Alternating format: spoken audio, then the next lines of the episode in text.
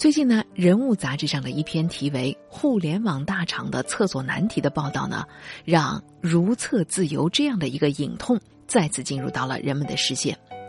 早在三个多月之前，拼多多的男员工因为厕所的坑位不足，在小便池里拉屎这件事情呢，就曾经呢登上过热搜，引发了热烈的讨论。而在人物的这篇报道当中，员工没有办法自由如厕的公司，其实还远远不止拼多多，限制如厕的条件也远不止坑位少，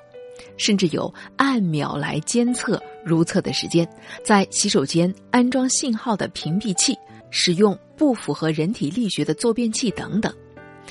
可以说。这些关于互联网公司如厕问题的讨论，也许存在着过度的妖魔化的情况，但确实这背后呢有更值得关注的问题。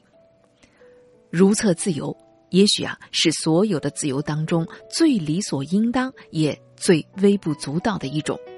但是也正是因为它的特殊性，才显得难以启齿。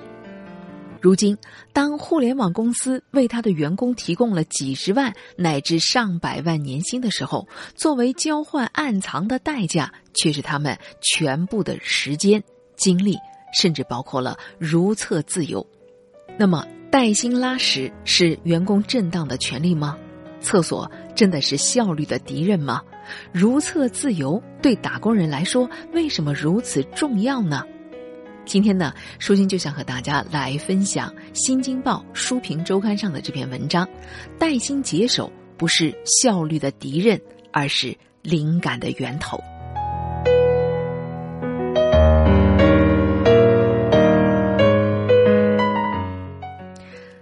带薪拉屎的微观经济学理论，最早呢是日本的网友提出的。说是啊，每天在上班的时间拉屎十分钟，一年就能够累计四十个小时的拉屎的时间，四舍五入呢，就相当于有了五天的带薪年假，蹲着就能够把钱给赚了。后来这套理论呢，很快就是风靡了网络，被众多的打工人奉为圭臬。在开会和加班不断的挤占了个人空间的时候呢，尽可能忙里偷闲的在厕所里啊多待上一会儿，成为了对资本压迫最大的反抗。可是呢，互联网大厂的员工却很快发现，这带薪拉屎可没有想象的那么容易。首先呢，横亘在眼前的是僧多粥少、人多坑少这样的硬件的问题。尽管。财力雄厚的互联网公司基本上都有自己的厂区，甚至是办公大楼，租用的写字楼的配套设施也不会太差。比如拼多多的总部位于上海金虹桥国际中心，世界五百强的企业有八家都是在这栋大楼办公的。可是呢，再好的配套设施也赶不上互联网公司的急速扩张。二零一七年，拼多多入驻金虹桥国际中心时呢，当时只有一千多位的员工，可是短短的三年之内，它的员工数量增长了六倍，达到了六千人，而洗手间的数量却没有办法同时扩张，于是呢，同一个坑位平均需要服务的人数也就扩大了六倍。与此同时，伴随着互联网加班文化的盛行。员工在公司办公的时间从标准的八个小时延长到十二个小时，甚至十六个小时，所以这期间需要使用卫生间的次数也是随之成倍的增长。原来一些只能在私人空间完成的事项，不得不转移到了厕所的隔间，卫生间就升级成为可以补妆、放空、打游戏，甚至痛哭一场的特殊的场所。当你强忍着便意在厕所的外面排着长队，却隐约的听到队伍尽头的隔间里传来小声的啜泣，甚至是肆无忌惮的游戏的效果音，心里啊怕是五味杂陈吧。根据世界厕所组织的统计，每人每天平均需要上厕所六到八次，除去睡眠的时间，这也就意味着你每天要在公司去个三到五趟的洗手间。排三到五次的长队，为如厕的自由也起码得崩溃个三到五次吧。崇尚效率的互联网公司的管理人当然注意到了这一点。为了有效的缩短洗手间门口的队伍的长度，减少员工单次如厕的时间，各大互联网公司那叫一个各显神通啊！比如快手的厕所隔间顶部加装了计时器，屏幕直接显示了使用者的如厕时间，精确到秒。字节跳动的洗手间安装了信号的屏蔽器，防止员工一边如厕一边玩手机。三六零和搜狐公司都开发了专门的小程序，可以随时查询各楼层厕所的使用情况以及预计排队等位的时间。英国的一家公司呢，甚至专门发明了一种马桶，它呀，相比于普通的马桶，有一个十一到十三度左右的倾斜角，总之会让你很难长时间的坐在上面。网络流传的相关讨论，或许存在着妖魔化的倾向。可这背后的问题不是值得我们深思吗？在《隔间办公室的进化史》这本书里呢，曾经描绘出一九二零年办公室的日常，上面写着：“你好，办公室里工厂般劳作的新日程，你用铅笔写的字，你规制档案的习惯，你去洗手间的时间，或者你是不是真的去了洗手间？”你在饮水间逗留的时长和你浪费的分钟数，都会被手持秒表的男人给记录下来。怎么样？这些描述在一百年之后的今天，不正是在如期上演吗？而且正借由科技的手段，呈现出更加精确也更加恐怖的一面，让最正常的生理需求也成为争分夺秒的竞争。这一切或许要归咎于现代科学管理之父弗雷德里克·泰勒，他一手参与了福特汽车的第一条流水线的创建。为了保证所有员工都能以最高的效率、最快的工作，他把每一项工作都分解到了最小的工序，并且拿秒表计时，给每一道工序计算出了标准速度，以此来作为考核员工的工作准则。当然，上厕所的时间也计算在内的，每一个人都成为了一个庞大的运转系统的一部分。生活中有一些美好的事情，比如和朋友一起听听音乐、说说话；比如读一本好书。读书让心灵宁静开放，就像一朵蓝色的鸢尾花。世界可能弥漫喧嚣，人们可能擦肩而过，但在声音飘扬的时间里，我们在一起，度过一段美好时光。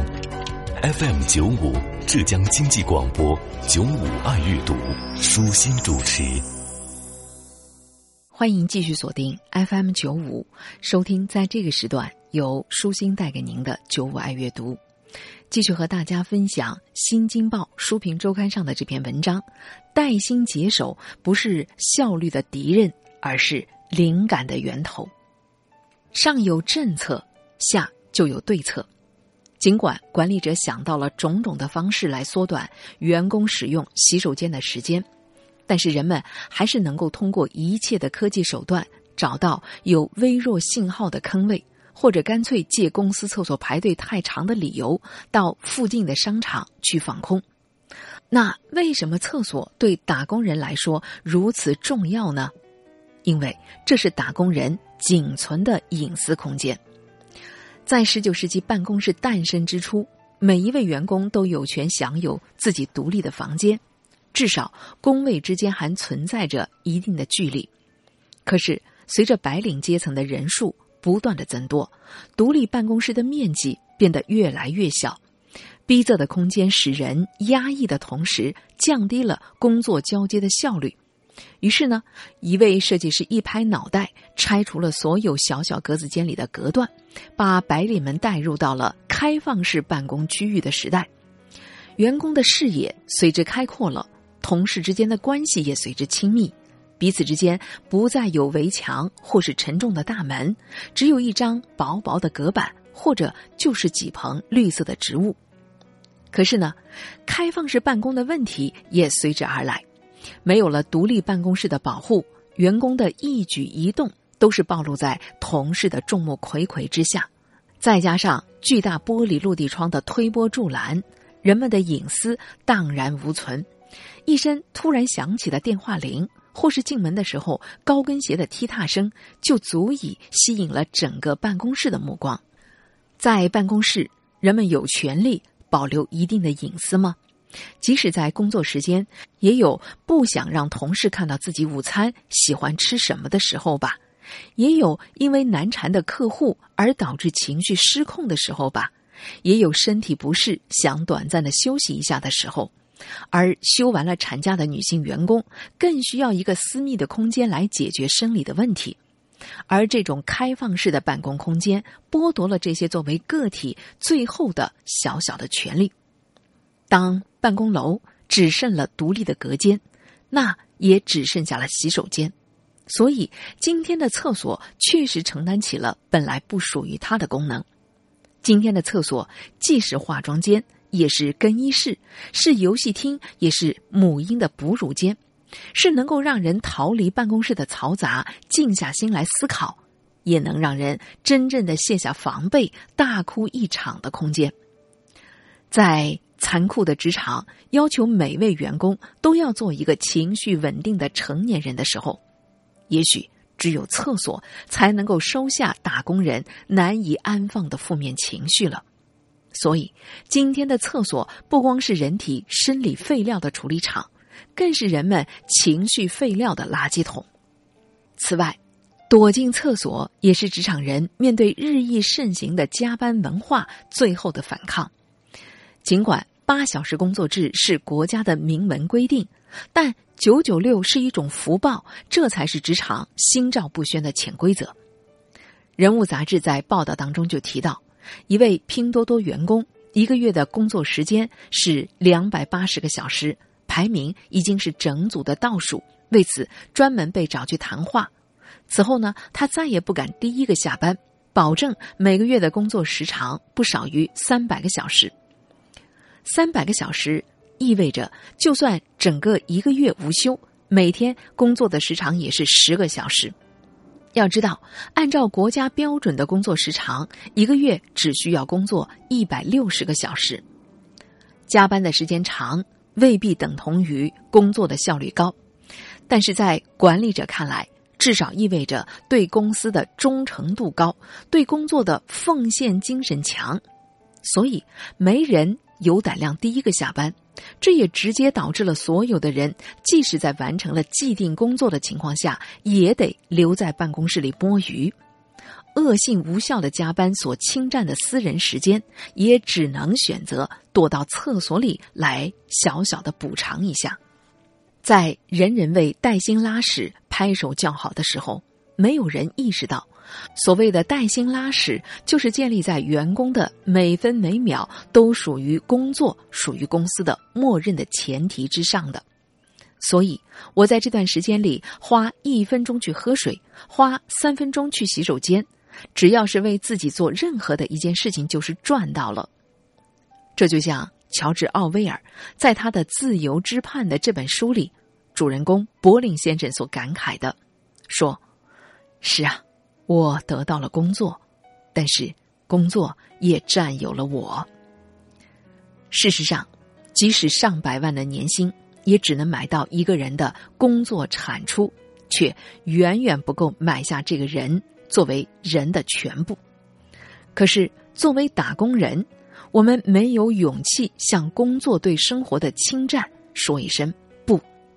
所以。许多的自由职业者真正让人羡慕的是，他们只出售自己的工作成果，却不出售自我。由此看来，